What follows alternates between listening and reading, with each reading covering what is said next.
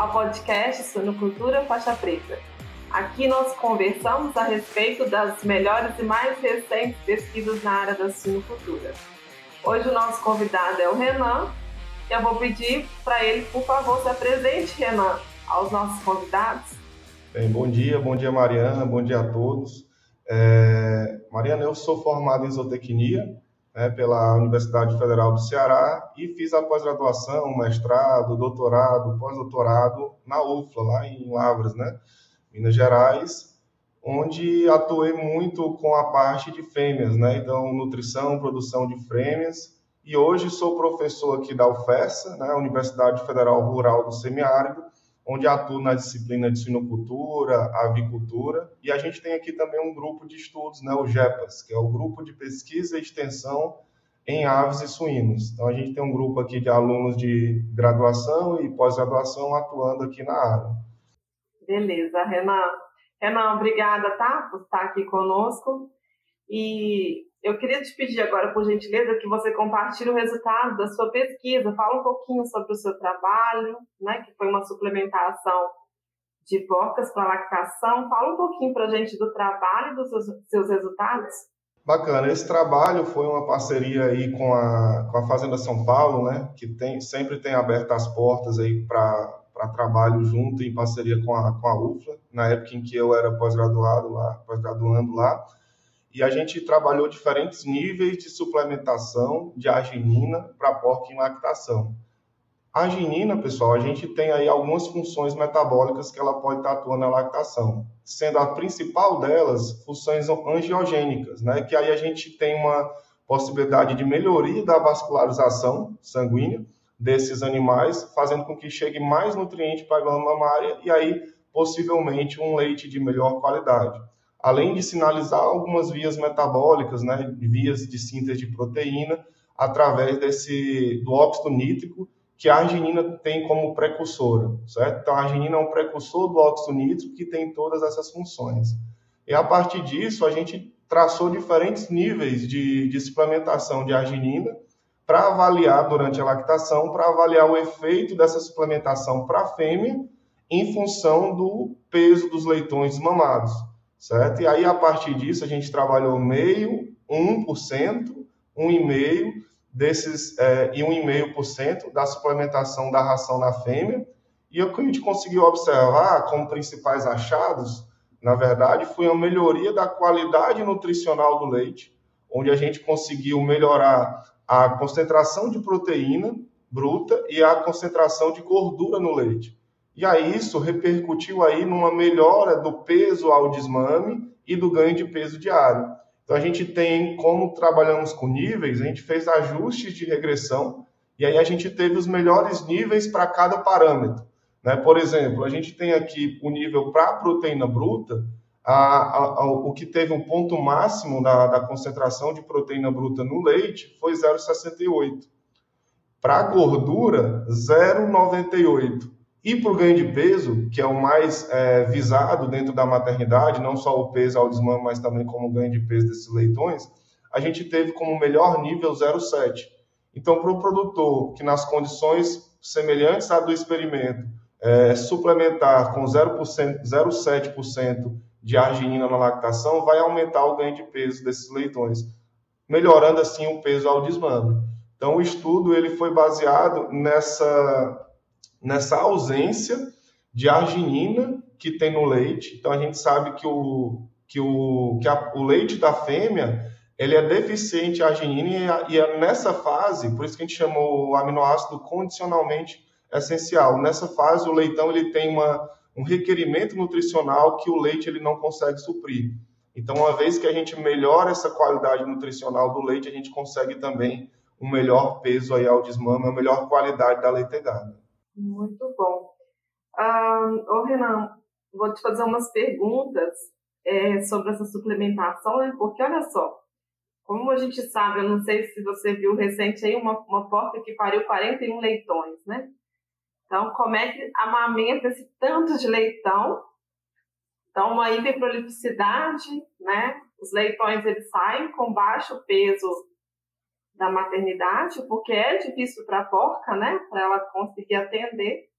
Então, essa suplementação ela auxiliaria isso, né, na homogeneidade, no ganho de peso dos leitões. Isso. Ainda, ainda mais é, com esse problema, né? Um, é um bom problema para resolver, né? Bom número de leitões eu vejo como um bom problema para resolver, tanto de ponto de vista de manejo, de ambiência, de nutrição.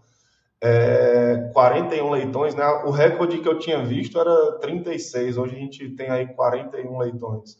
Né? E aí, a, a, quanto maior o tamanho da leitegada, o número de leitões, menor o peso médio desses leitões ao nascimento. Leitões com peso médio, eles têm uma maior probabilidade né, de, de, de morrerem durante a maternidade. Então, a suplementação de arginina, ela pode sim é, amenizar esses efeitos de um leitão leve. Né? E aí eu também já puxo né, a, a, qualidade da leitegada, ela não se resume só ao peso e ao número, mas também à uniformidade. Então, às vezes, pode ser que não melhore não só o peso, mas melhorando a uniformidade, a gente tem repercussões positivas nas fases de creche, crescimento e terminação.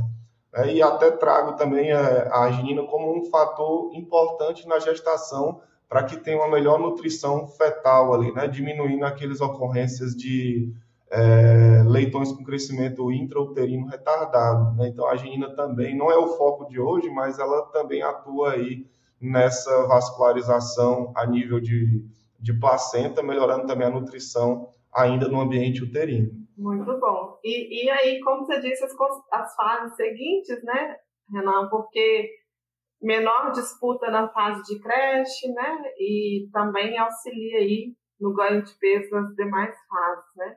Só mais uma perguntinha. É, a uniformidade ela é importantíssima né, nesse ponto, porque nasce, é, a gente já acompanha experimentos, ao mesmo tempo que nasce leitão com 2,5 kg, vai nascer um de 600 gramas, 700, né? E aí a disputa no coxo, depois que esse leitão é desmamado, se esse leitão leve sobreviver, ela é, mesmo que a gente faça grupos né, de, de lotes menores, ainda tem uma desuniformidade grande. Só mais uma perguntinha, Renan, a respeito de custo. Você tem informação sobre o custo, se isso onera muito a ração? Porque custo é um problema, é uma realidade aí que tem que ser avaliada.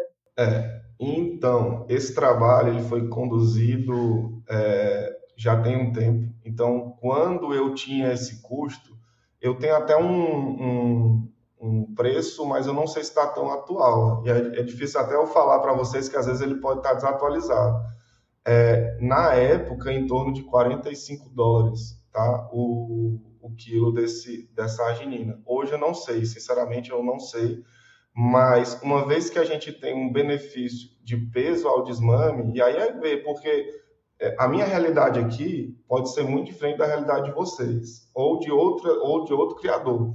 Questão de preço de milho, do farelo de soja, o quanto que a inclusão de um, de um de um suplemento, no caso o aminoácido, ele vai impactar, mesmo considerando um peso ao desmame. Então, assim, falar de custo é, ele é delicado porque o preço do milho aqui, por exemplo, hoje está em torno de dois reais aqui na minha região. Né? Um quilo de, de milho hoje dois reais. Preço esse que é bem difícil de da gente formular uma ração e ainda pensar na suplementação. É, geralmente a gente tenta reduzir esse custo então, não posso te afirmar com toda certeza que, que vai ter um custo-benefício. Claro que vai ter um custo zootécnico do ponto de vista de desempenho, isso é, isso é indiscutível, mas a gente precisa contrabalancear com o custo da ração. E lembrando que na hora de calcular esse custo, também é bom aferir para as demais fases, né? Porque vai interferir nas demais fases. Então, tem que avaliar o ganho de peso, não só na maternidade, mas também nas demais fases, né? Bom, Renan, parabéns pelo trabalho, por mais pesquisas assim na sinocultura. Ah, é importante a gente ter essa visão holística mesmo, né? Porque a gente estuda, às vezes, por questões de experimento, a gente é obrigado a ter ali um objetivo, uma hipótese, mas que isso pode ser, sim, extrapolado para outras fases, como é o caso do seu trabalho. Então, parabéns a você, a equipe, Obrigada aí pra, né, por dispor o seu tempo. E queria te pedir para deixar um recado final para quem nos escuta. Então, eu queria agradecer o convite, né, a, a Mariana e, e, a toda a equipe que está por trás resolvendo né, tudo para que aconteça esses podcasts que são bem relevantes, né, tenho acompanhado também. E fica aqui o convite também para conhecerem também os nossos trabalhos, né, o nosso grupo de pesquisa. E mais uma vez agradecer a oportunidade, espero a gente poder se encontrar em outros momentos, né? De repente aí em eventos e estar tá contribuindo com a sinocultura. Né? Me coloco aqui à disposição e um, um grande abraço aqui a todos. Obrigada, Renan.